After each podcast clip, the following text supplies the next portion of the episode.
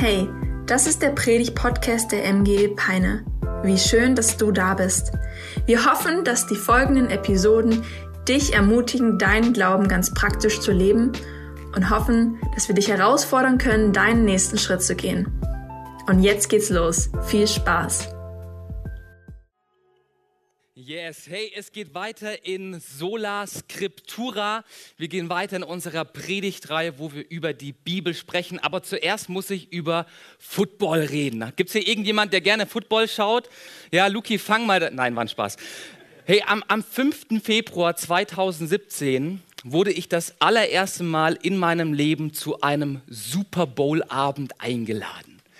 Super Bowl, das ist so die Premium-Meisterschaft im Football. Die beiden herausragendsten Mannschaften der Saison treten gegeneinander an und ich als jemand, der keine Ahnung von Football hatte, habe mich natürlich auf die Einladung eingelassen. Es gab gutes Essen an dem Abend, was Leckeres zu trinken und ich habe mich gefreut, dass endlich dann um 2 Uhr morgens dieses Spiel anfängt. Ähm, wer mich kennt, der weiß, dass 2 Uhr morgens für mich schon sehr, sehr tough ist, um durchzuhalten, bevor ich einschlafe.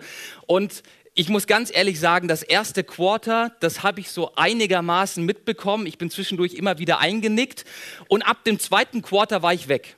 Keine Halbzeitshow, das dritte Quarter verschlafen, das vierte Quarter verschlafen wurde dann am Ende wieder geweckt. Ich habe bei wildfremden Leuten auf dem Sofa gepennt, ähm, wurde geweckt, wurde nach Hause gefahren und das war meine allererste Berührung mit Football. Und ich muss ganz ehrlich sagen, nach dieser allerersten Begegnung mit Football konnte ich nicht verstehen, wie Menschen diese Sportart spannend oder interessant finden können.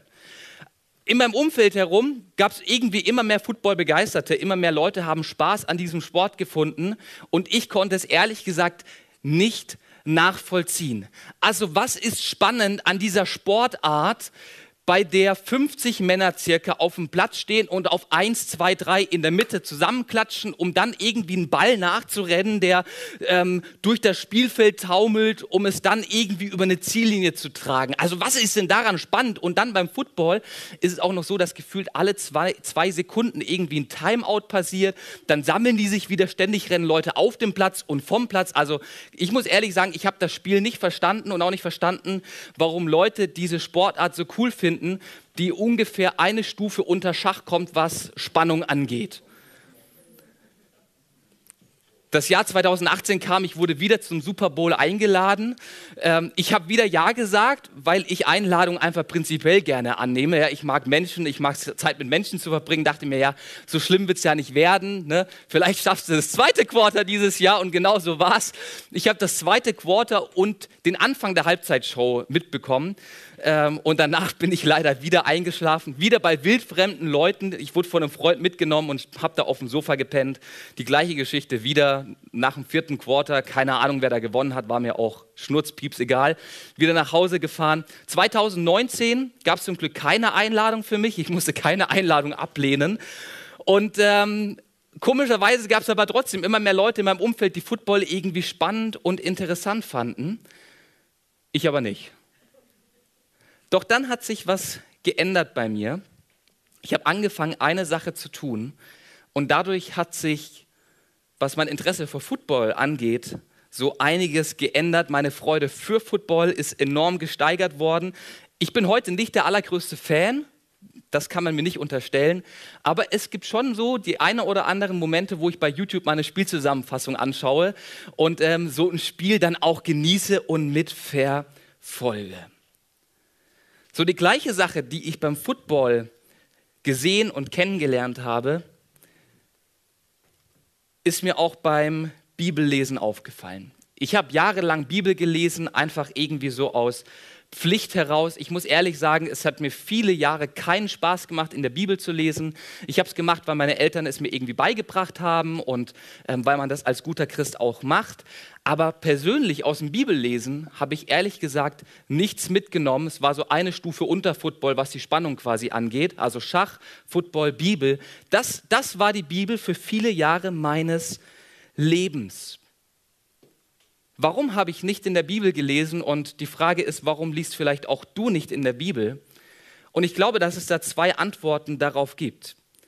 Ich glaub, oder zwei mögliche Antworten, da gibt es bestimmt noch viele andere. Aber ich glaube auf der einen Seite, dass wir uns oft nicht intellektuell in der Lage fühlen, die Bibel zu lesen und denken uns, boah, Alter, so ein altes Buch, so viele Details mit Geschichte, ich bin nicht so der Geschichtsfreund, ist mir zu kompliziert, ich pack's einfach nicht. Oder ein anderer Grund, warum ich zum Beispiel auch viele Jahre nicht so intensiv in der Bibel gelesen habe, ist, weil ich einfach nicht wusste, wie es geht und wie ich in der Bibel lesen kann. So, jetzt haben wir letzte Woche von Marie darüber gehört, dass die Bibel das Wort Gottes ist, oder? Und in 2. Timotheus 3, Vers 16, da macht der Paulus so eine richtige Werbeansprache an seinen Jünger oder an seinen Schüler Timotheus und er schreibt, ey Timotheus, die ganze Schrift ist von Gottes Geist eingegeben und von ihm erfüllt. Und weißt du was? Ihr Nutzen ist entsprechend, ey, die Bibel ist der Wahnsinn. Sie nützt dir so, so viel. Sie lehrt uns, die Wahrheit zu erkennen. Sie überführt uns von Sünde. Sie bringt uns auf den richtigen Weg und erzieht uns zu einem Leben, wie es Gott gefällt, zu einem Leben, das ins Glück führt, zu einem Leben, das erfolgreich ist. Und ey, lieber Timotheus, mit der Schrift ist der Mensch, der Gott gehört und ihm dient, allen seinen Aufgaben gewachsen und ausgerüstet zu jedem guten Werk. Wow, ey, was für eine Werbeansprache für die Bibel, oder? Die Bibel ist von Gottes Geist eingehaucht, sie ist Gottes Wort an dich und durch die Texte der Bibel, durch das Wort Gottes wirst du im Alltag unterstützt. Du bekommst für deinen Alltag Wahrheit. Du bekommst durch das Wort Gottes Identität zugesprochen und lernst Jesus kennen, lernst die Beziehung zu ihm kennen und wächst dann auch in dieser Beziehung. So, wenn ich 2. Timotheus 3, Vers 16 und 17 lese, dann wächst in mir der Wunsch, ich will die Bibel lesen, weil sie Gottes Wort ist, weil sie gute Gedanken für mein Leben hat, weil ich in ihr Gott kennenlerne und verstehe, was er sich für mein Leben wünscht. Doch es bleibt immer noch die große Frage, die mich davon abhält, Bibel zu lesen, wie um alles in der Welt kann ich die Bibel verstehen? Wie kann ich Bibel lesen, sodass es Gewinn für mich bringt? So, ich habe gerade vorhin davon gesprochen, dass ich beim Football schauen so einiges verändert hat bei mir. Meine Haltung gegenüber Football hat sich durch eine Sache verändert, die ich angefangen habe zu machen. So, warum feiere ich heute Football und warum genieße ich es auch mit meinem Schwager zusammen Football zu schauen? Ganz einfach.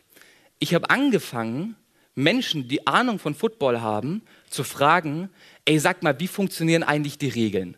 Was macht dieser Typ, der da immer hinten steht und wartet, dass der Ball durch die Beine zu ihm geworfen wird? Wie heißt denn der? So, was hat es mit diesen Linien auf sich, die da über, über das Spielfeld laufen? Was ist das so? Warum kickt er jetzt den Ball durch das Tor dadurch und warum wirft er es nicht? Und ich habe angefangen, Fragen zu stellen, um zu verstehen, wie das Spiel funktioniert.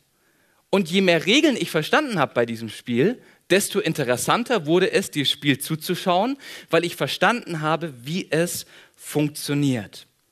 Und heute schaffe ich es sogar, einen kompletten Super Bowl durchzuschauen. Ich habe letztes, nee, dieses Jahr den Beweis gemacht, ohne einzuschlafen, glaube ich. Die, die dabei waren, können mich gerne korrigieren, ähm, weil es spannend war. Ich habe verstanden, wie es funktioniert, da ich die Regeln kennengelernt habe. Und ich bin der Überzeugung, dass es fürs Bibellesen auch ein paar ganz einfache Basic-Regeln gibt, die wir kennenlernen dürfen, um zu verstehen, wie wir die Bibel lesen können. So, wie lese ich die Bibel? Wie lese ich das Wort Gottes? Ich glaube, wenn du anfängst, diese Regeln zu verinnerlichen, dann wird Bibellesen so richtig wertvoll für dich. Und ich glaube, wenn du anfängst, diese Regeln anzuwenden, dann verstehst du, was du liest. Okay, seid ihr bereit für drei Regeln? Drei ganz simple Regeln. Sag mal drei. Drei. So, ein bisschen aktivieren. Ähm, okay, wer von euch hat alles einen Lieblingsfilm? Ihr könnt euch gerne mal outen. Ja, alle, alle Kinofreunde einen Lieblingsfilm. Okay. Ähm, mein absoluter Lieblingsfilm heißt Cool Runnings ist ein Film aus den 90ern, glaube ich. Mein absoluter Lieblingsfilm. Es gibt keinen lustigeren, keinen emotionaleren, keinen kreativeren Film wie Cool Runnings. Ich liebe diesen Film. Und als ich diesen Film zum ersten Mal gesehen habe, da war ich so ungefähr acht Jahre alt, da habe ich diesen Film geschaut und ich habe so die große Handlung ungefähr verstanden. Also es gibt da so ein paar Leute aus Jamaika, die fahren auf die Olympiade und sind da richtig gut mit dabei. Beim ersten Mal schauen habe ich die grobe Handlung verstanden. So, dann habe ich den Film ein zweites Mal geschaut, denn meine Mama hat den auf Videokassette aufgenommen, ähm, während den beim Fernsehen lief, ja, schön mit Werbung zwischendrin und so. Und mein Bruder und ich, immer wenn die Eltern aus dem Haus waren, zack, cool Runnings reingesteckt und wir haben uns den Film gegeben. So, ich schaue den Film zum zweiten Mal und beim zweiten Mal schauen, da fallen mir schon ganz andere Dinge auf wie beim ersten Mal. Ja, beim zweiten Mal schauen, da, ähm, da merke ich auf einmal, dass es schon eine Hymne in diesem Lied gibt. Ähm, das geht über eure Vorstellungskraft. Jamaika hat eine Bobmannschaft und ähm, dann prägt sich das ein. So, dann schaue ich den Film zum dritten Mal und beim dritten Mal dann merke ich, okay, da sind noch mehr Details. Ich verstehe den einen oder anderen Witz jetzt, weil ich ihn schon dreimal gehört habe und ähm, jetzt verstehe, was er eigentlich aussagen will. Und je öfter ich diesen Film geschaut habe, desto mehr habe ich verstanden, was auf den unterschiedlichen Handlungsebenen passiert. Je öfter du ein Buch liest oder je öfter du einen Film anschaust, desto tiefer wird dein Verständnis für die Handlung. Amen? Amen. Und damit komme ich zur allerersten Regel zum Thema Bibellesen. Und diese Regel heißt, Bibellesen lernst du, indem du Bibel liest. Wow, einfaches Prinzip, oder? Bibellesen lernst du, indem du Bibel liest. Und ich möchte dir das veranschaulichen an einem Prinzip, was man in der Literaturwissenschaft hat, aber auch in der Bibelwissenschaft kennt man das. Und dieses Prinzip nennt sich hermeneutischer Zirkel. Für alle, die Fachbegriffe gerne mögen, kannst du gerne aufschreiben. Hermeneutischer Zirkel. So, wenn du Bibel liest, dann gehst du nie an eine, an eine Blankoseite ran, sondern du kommst mit einem Vorverständnis. Du hast irgendwas schon mal über die Bibel gehört, du hast irgendwas vielleicht schon mal über Jesus wahrgenommen und ähm, hast auch schon mal gehört, dass die Bibel Gottes Wort ist. So, du hast ein Vorverständnis in dem Moment, wo du das allererste Mal deine Bibel aufschlägst. So, und mit diesem Vorverständnis gehst du jetzt an den Text ran. Du liest den Text, verstehst die ein oder andere Sache und zu deinem Vorverständnis kommt ein Textverständnis. So, Textverständnis. Du verstehst Dinge aus dem Text, du liest vielleicht Römer 1, Vers 1 und du lernst dann Paulus kennen, der viel über Gnade spricht, der viel darüber spricht, dass er berufen zum Apostel ist. So, und das verstehst du irgendwie, okay, der Typ, der hatte echt eine coole Botschaft, die wollte er an den Start bringen. So, das verstehst du. Durch dein Textverständnis, das addiert sich hier nämlich, kommst du jetzt zu einem erweiterten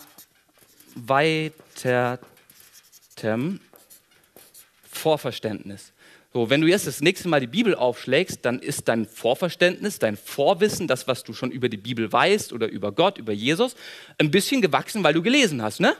So, und mit diesem erweiterten Vorverständnis gehst du jetzt wieder an die Bibel ran, du liest wieder und bekommst ein erweitertes Textverständnis, denn durch dein erweitertes Vorverständnis dadurch, dass du den Text vielleicht schon mal gelesen hast, dadurch, dass du ähnliche Konzepte in der Bibel schon mal kennengelernt hast, verstehst du auf einmal mehr, wie du davor verstanden hast. So, und diese Spirale, die könnte ich jetzt den ganzen Tag so weiterzeichnen und die beschreibt, wie du ein Leben lang in der Bibel liest und immer wieder mehr verstehst. Wie so ein Schatzsucher, der in seinem Bergwerk immer wieder die Hacke ausgräbt und immer wieder auf Goldklumpen stößt so lernen wir in der Bibel zu lesen, indem wir immer wieder dranbleiben und unser Verständnis von dem, was wir checken, wird immer größer durch das, was wir lesen. Je öfter du die Bibel liest, desto mehr wirst du auf Dauer auch verstehen, weil sich dein Vorverständnis immer weiter aufbaut und mit jedem Mal lesen sammelst du mehr Verständnis und dadurch auch tiefere Erkenntnis. So die erste Regel, die wir mitnehmen dürfen, ist ganz einfach, es gibt keinen besseren Weg, das Lesen der Bibel zu lernen, als die Bibel zu lesen. Und wenn du beim allerersten Mal lesen vom Galaterbrief noch nichts checkst, außer vielleicht zwei, drei Sätze, it's all right, ist ganz normal, das geht uns allen so, wenn wir das lesen, darfst du wissen, wenn du das nächste Mal den Galaterbrief aufschlägst und den Galaterbrief liest, Du wirst mehr verstehen, wie du davor verstanden hast, weil du mehr Vorverständnis angesammelt hast. Wir lernen die Bibel zu lesen, indem wir die Bibel lesen. Das ist das Erste, was ich dir mitgeben kann und was dir auch eine Entspannung geben kann. Du musst nicht auf Anhieb alles verstehen. Du musst nicht auf Anhieb jede Pointe in einem Film mitnehmen und jeden Witz kennenlernen. Das lernst du kennen, je öfter du den Film schaust und je öfter du Bibel liest und je öfter du sein Wort aufschlägst, desto tiefer verstehst du das, was du liest. So, damit kommen wir zur zweiten Regel. Sag mal zwei. Wir kommen zur zweiten Regel und die zweite Regel heißt Kontext ist King. Kontext ist King. So, ähm, stell dir mal vor, du bist hier in der Nachbarschaft unterwegs und auf einmal liest du vom Boden diesen Gegenstand auf. Der lag hier irgendwo in der Nachbarschaft, hast ihn aufgelesen, gefunden. Und was ich sehr, sehr gerne mache, ist, dass wenn ich Gegenstände sehe oder finde, ganz besonders Werkzeug, ja, bei Globus zum Beispiel, dann, dann schaue ich mir das Werkzeug oder den Gegenstand an und ich versuche mir zu überlegen, wofür er wohl gut sein könnte oder wofür man ihn benutzt. So jetzt schaue ich mir dieses etwas hier an und versuche mir das herzuleiten. Ich meine, sieht ein bisschen aus wie so ein überdimensionierter Zahnstocher, ne? Vielleicht ist der dafür da. Hat ja so eine Form, könnte aber auch eine Fake-Kerze sein weiß nicht, vielleicht aus dem, aus dem Puppenhaus, hat Joanna hier verloren, als sie mit Tirza gespielt hat. Ähm, wenn ich mir das so anschaue, könnte das aber auch, ich meine, es hat ja mal Riesen gegeben, ne? es könnte auch eine überdimensionierte Pinnnadel sein, die Goliath hier beim Spazierengehen fallen gelassen hat. Weil, also, wo, woher soll ich sonst wissen, was es ist? Ich habe sie einfach gefunden, dieses kleine Gegenständlein, und das Einzige, was ich tun kann, ist interpretieren und irgendwie versuchen, mir das herzuleiten. So, jetzt stell dir mal zweite Situation vor. Mach mal kurz deine Augen zu.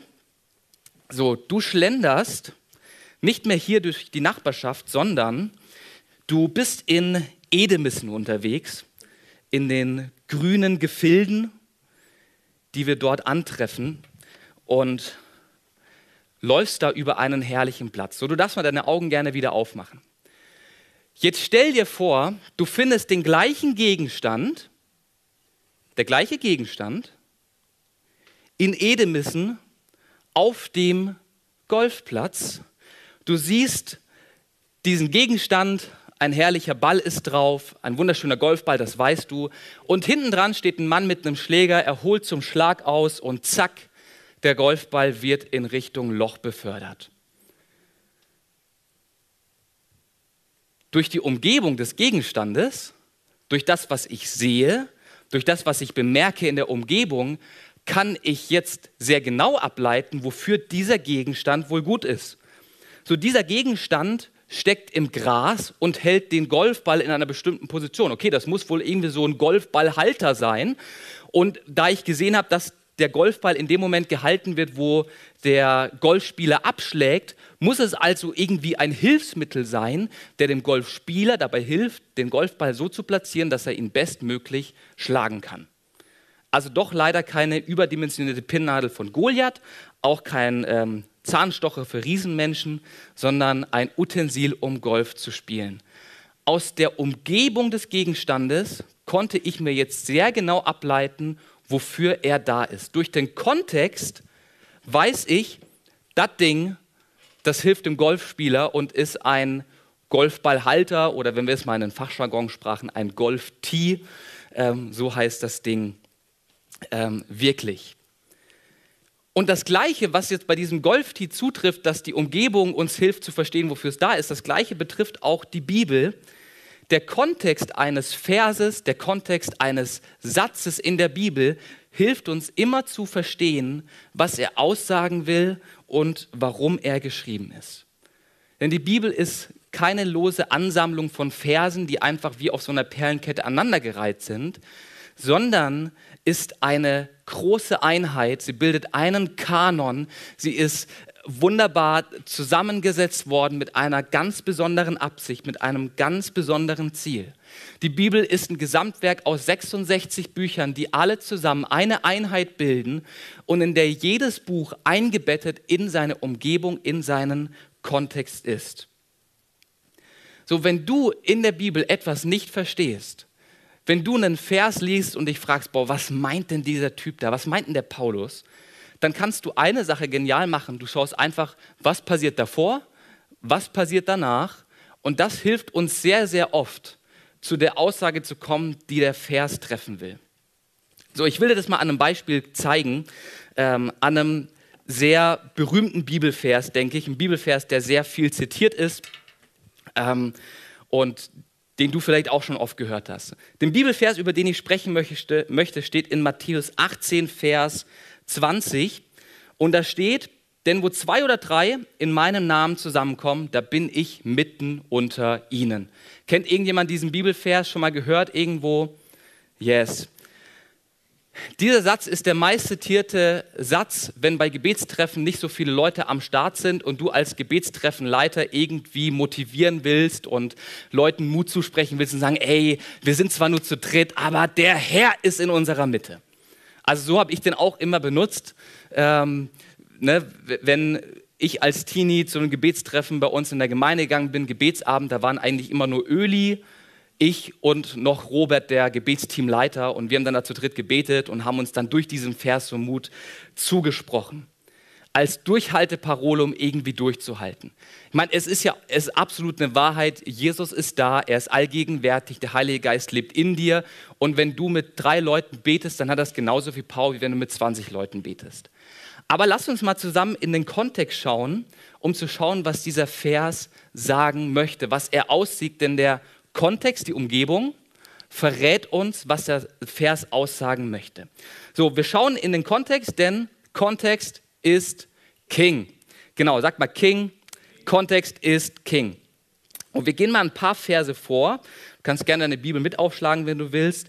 Und wenn wir mal zu Matthäus 18 gehen, so der Anfang vom Kapitel, da sehen wir, okay, Jesus spricht mit seinen Jüngern. Er ist der aktuell Sprechende und er redet mit seinen Jüngern, mit seinen zwölf Azubis. Er bildet sie aus, eines Tages mal Kirchen zu bauen, Kirchen zu gründen und das fortzuführen, was er gestartet hat. Und dann sehen wir, okay, Vers 15, gehen wir einfach mal hin, ein paar Verse vor. Und dann lesen wir hier die Verse 15 bis 17, der unmittelbare Kontext des Verses. Und da heißt es, wenn dein Bruder sündigt, dann geh zu ihm und stell ihn unter vier Augen zur Rede. Wenn er mit sich reden lässt, hast du deinen Bruder zurückgewonnen. Wenn er nicht auf dich hört, dann nimm einen oder zwei andere mit und geht noch einmal zu ihm, damit alles von zwei oder drei Zeugen bestätigt wird. Wenn er auch dann nicht auf dich hören will, bring die Angelegenheit vor die Gemeinde. Und wenn er nicht einmal auf die Gemeinde hört, dann behandle ihn wie einen Gottlosen oder einem Betrüger, also wie jemand, der nicht zum Kern der Gemeinde gehört. Okay, was verrät uns der Kontext an der Stelle? Es geht wohl irgendwie um Konfliktlösung in Gemeinde. Es geht um, ähm, um, um, um, um, um Konflikte, die in der Gemeinde da sind.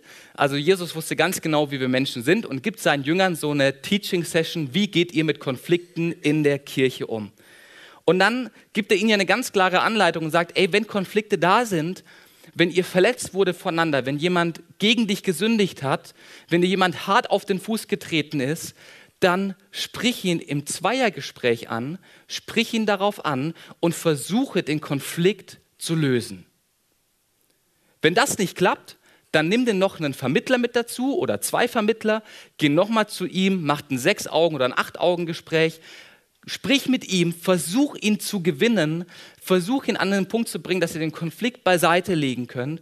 Und wenn das nicht funktioniert, dann geht vor die Gemeinde. Also verschiedene Stufen der Konfliktbewältigung, immer mit dem Ziel der Einheit, immer mit dem Ziel, dass der Streit beiseite gelegt wird und Einheit unter Christen entsteht. So, das ist der unmittelbare Kontext von Matthäus 18, Vers 20, Konfliktlösung in der Gemeinde. Schauen wir noch mal ein paar Verse hinter Matthäus 18, Vers 20. Ähm, können hier Vers 21 uns anschauen. Dann kam Petrus zu Jesus und fragte, Herr, wie oft darf mein Bruder gegen mich sündigen und ich muss ihm vergeben? Siebenmal? Nein, antwortete Jesus, nicht siebenmal, sondern siebenundsiebzig Mal. Also es geht immer noch um Konfliktlösung, es geht um Vergebung, es geht um Einheit in der Gemeinde. Und wenn es direkt davor und direkt danach um Konfliktlösung geht, dann geht es auch in Matthäus 18, Vers 20 um Konfliktlösung. Und der Kontext von Matthäus 18, Vers 20 zeigt uns, Dieser Vers ist nicht ein Trostzuspruch für minder besetzte Gebetsabende, sondern eine Ermutigung in der Gemeinde, Konflikte zu lösen, aufeinander zuzugehen, wenn Verletzung passiert ist, um Einheit in der Kirche zu fördern. Und Matthäus 18, Vers 20 ermutigt uns und sagt uns, hey, wenn ihr Einheit in der Kirche sucht, wenn ihr in Einheit zu zweit, zu dritt zusammenkommt, den Konflikt löst und dadurch Einheit entsteht, ey, dann werde ich das Ganze segnen, ich werde in eurer Mitte sein. Es ist wie wenn ich da bin, weil die Atmosphäre herrlich wird und Segen durch diese Situation zustande kommt. Das sind die Auswirkungen des Kontexts auf Matthäus 18, Vers 20. Eigentlich relativ simpel, oder? Man schaut ein bisschen davor, ein bisschen danach und versteht, was der Vers aussagen will. So, zum Kontext, ganz kurze Sache. Du kannst zuerst den engen Kontext checken, also die Verse davor, die Verse danach, ähm, um zu gucken, was ist so das Thema, wer spricht, wer wird angesprochen. Ähm, du kannst dann aber auch noch weitergehen, du kannst auch den weiten Kontext noch checken, zum Beispiel eine Bibelkonkordanz oder eine Studienbibel, wo Parallelstellen angegeben sind, um zu schauen, was sagt der gleiche Autor an einer anderen Stelle zum gleichen Thema oder wie ist dieses Thema an einer anderen Stelle der Bibel beschrieben, wie gehen die damit um. Du kannst den engen und den weiten Kontext checken, um zu sehen, was will diese Stelle aussagen. Als alter Pfadfinder habe ich immer gelernt, wenn du dich verläufst, dann such die höchste Stelle in der Umgebung, verschaff dir einen Überblick, um aus deiner Verirrung herauszufinden. Und genau das machen wir, wenn wir uns den Kontext aus anschauen. Wenn du dich in einem Bibeltext verirrst und nicht verstehst, was er sagen will, dann steig auf so einen Kontextbaum Schau dir an, was passiert davor, was passiert danach, was will vielleicht auch dieses biblische Buch aussagen, was will es ausdrücken. Verschaff dir einen Überblick, eine Perspektive und dieser Kontextbaum, diese Perspektive wird dir helfen zu verstehen, was die Bibel an der Stelle sagen möchte. So, das ist Regel Nummer zwei. Kontext ist King. Und damit zur Regel Nummer drei. Und das ist eigentlich so die wichtigste Regel, die es überhaupt gibt beim Bibellesen. Ähm, und die Regel heißt, Jesus ist die Mitte. Der wichtigste Kontext, wenn wir Bibel lesen, ist Jesus. Die ganze Bibel von vorne bis hinten, von 1. Mose bis hinten in die Offenbarung, wird durchzogen von einer großen Geschichte, von einem roten Faden, der sich von Anfang bis zum Ende durchzieht. Und dieser rote Faden heißt Jesus Christus. Von Anfang an ist es Gottes Interesse, in Beziehung mit uns Menschen zu leben. Von Anfang an ist es sein Interesse, nahe bei uns Menschen zu sein und uns Menschen in ein gutes Leben zu führen, zu seiner Ehre. Und das zieht sich durch und das wird immer deutlicher, je weiter wir die Bibel lesen, bis dann der Höhepunkt im Neuen Testament kommt. Jesus Christus, der Sohn Gottes, kommt auf die Erde, stirbt am Kreuz für meine Schuld und Sünde, steht nach drei Tagen aus dem Tod wieder auf und ermöglicht dadurch eine Beziehung mit Gott, ermöglicht dadurch Frieden mit Gott. Jesus Christus ist der rote Faden, der sich von Anfang bis zum Ende durchzieht. Wenn du wissen willst, was die Hauptaussage der Bibel ist, dann kann ich dir eine einfache Antwort geben. Jesus Christus. Und sein Erlösungs- und sein Rettungsplan für dein Leben. Das ist der Höhepunkt der Bibel und gleichzeitig die Hauptaussage, die sie unterstreichen will. Jesus ist die Mitte der Schrift. In Johannes 5, Vers 39, da ist Jesus im Gespräch mit ein paar Theologen und er macht sich so darauf aufmerksam, dass sie echt viel auch im Wort Gottes studieren. Sie lesen viel Bibel. Und dann sagt er ihnen, sagt, ey, ihr, ihr, ihr, lest die ganze Zeit, von morgens bis abends, lest ihr in, in dem Alten Testament, in, in dem Ersten Testament und, und forscht da. Aber Jungs, ey, wisst ihr was? Von 1. Mose bis zum letzten Prophet weist die gesamte Schrift auf mich hin. Ich bin derjenige, der die Schrift erfüllt. Alle Prophetien zielen auf mich ab. Alles ist auf mich ausgerichtet. Alle Straßen führen nach Rom und alle Aussagen der Bibel führen auf mich hin.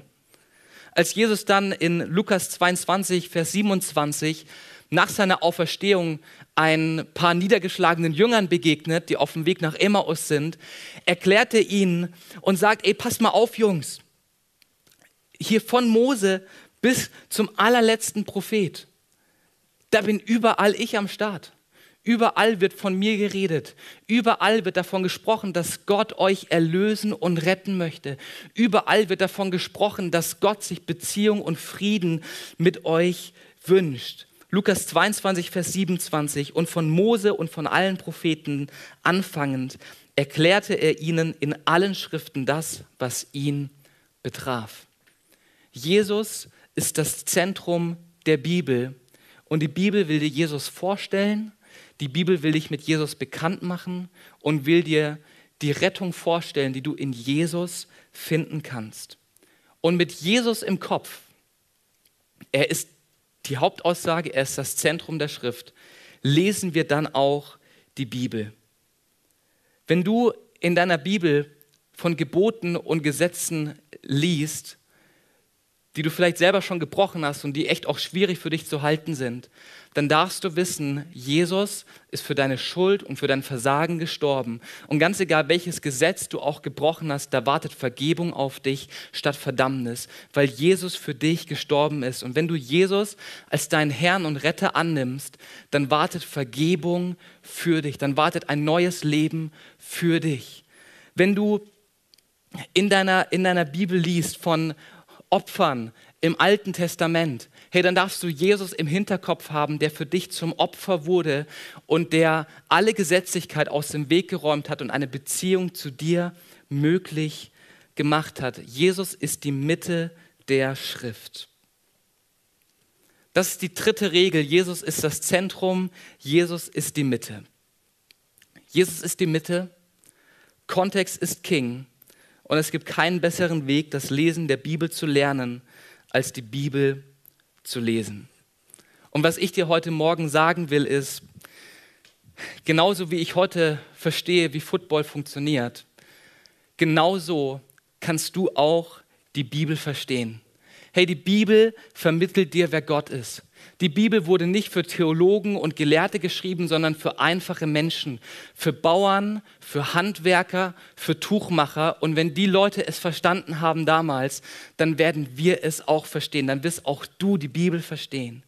Die Bibel zeigt dir, wer du bist. Die Bibel zeigt dir, was wahr ist. Sie zeigt dir, wie ein gutes Leben mit Gott aussieht. Und so wie ich heute richtig gerne Football schaue, weil ich die Regeln verstanden habe, so kannst du auch echt eine neue Liebe für die Bibel bekommen, wenn du anfängst, in ihr zu lesen und wenn du anfängst, dich einzulassen auf das, was sie zu sagen hat. Wow, was für eine starke Predigt. Danke, dass du mit dabei warst. Abonniere gerne unseren Kanal, um weitere Folgen zu hören. Auf unserer Website kannst du vorbeischauen und dort auch unseren Newsletter abonnieren, um alle Events und Infos zu bekommen. Wir würden uns freuen, von dir zu hören. Bis dahin, Gottes Segen und bis zum nächsten Mal.